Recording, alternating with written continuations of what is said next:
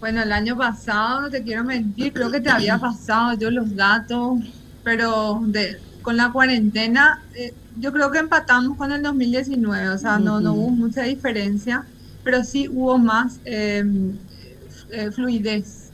Fluidez a partir de las audiencias telemáticas que se implementaron desde marzo del año pasado, con, con el inicio de la cuarentena y la ley 6495 que nos habilita a hacer las audiencias telemáticas, que antes, si bien la ley procesal nuestra, que es bastante antigua, ya del año 87, nos permitía, eh, no nos, digamos que era una, un cambio de chip que no nos animábamos los jueces en, hacerlo.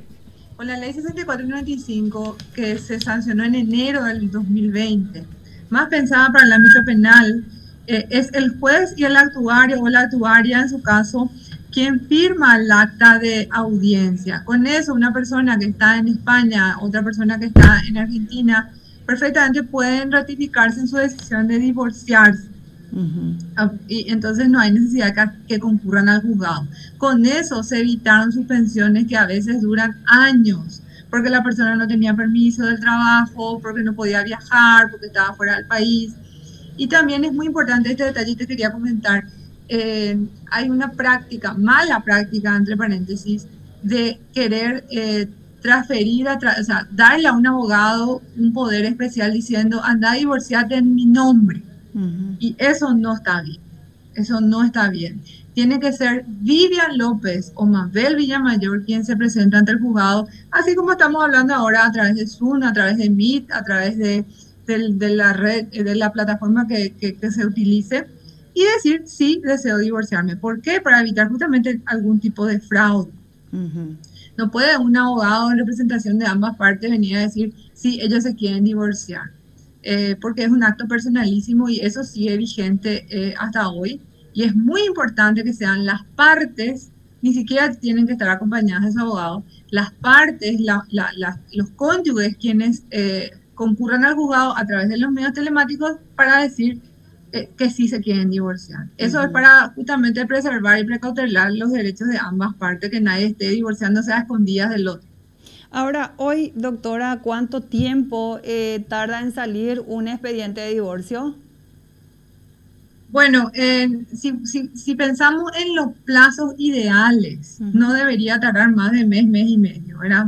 Entre la presentación, eh, la ley nos obliga a los jueces a esperar 30 días para la audiencia ratificatoria que es la que les estoy mencionando, que es la única audiencia en el divorcio, mutuo acuerdo, hablamos del mutuo, era cuando estamos de acuerdo en, terminar el vínculo, y ahí ya la fiscal que está conectada en línea, digamos, que, se le, que, tiene acceso al expediente, que eh, el Ministerio Público es eh, parte obligatoria, en, a veces en un par de días o a veces en, en una semana, ya nos envía su dictamen diciendo eh, que, no hay motivos para, para, la oposición al divorcio y de ahí ya tiene que salir la sentencia.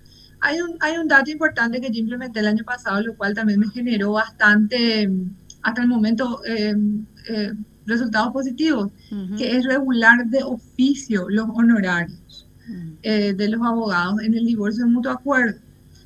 Así, de esa manera, ya dentro de la misma sentencia de divorcio, donde estamos diciendo que eh, Juana y Pedro se están divorciando, también ya regulamos los honorarios de oficio del abogado o la abogada que intervino, ya sea si es patrocinante o con poder, como sea. Eh, aproximadamente son el equivalente a 6 millones de guaraníes, lo que la ley establece, eh, de acuerdo a los jornales, y con eso ya ahí termina el divorcio. Ahora bien, me van a decir muchos abogados, no, pero en tu juzgado pasó esto. Sí, porque a veces los, las, cuando presentan no autentican los documentos y quedan mucho tiempo ahí de la presentación. Entonces puede decir, yo presenté en abril y recién me salió en diciembre, pero puede ser que nunca hayan autenticado. Y eso es un factor también que dilata el proceso, pero que las partes no ven. Mm. Y lo cuento bien porque aquí desde el juzgado vemos muchas veces que, y este está para salir, pero no está autenticado, por ejemplo, el certificado de matrimonio. Entonces, eh, ese tipo de detalles es importante también contar para que la ciudadanía eh, sepa y le controle también al abogado a quien contrata. Mm. Ahora, doctora, ¿cuánto cuesta un litigio de divorcio?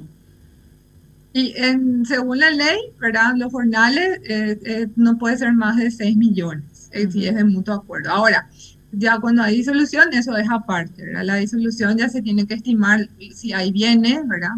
Y ahí ya no se puede hacer de oficio la regulación, sino se tendrá que hacer una vez eh, terminadas las etapas, se hace por etapas, tiene otro sistema de regular.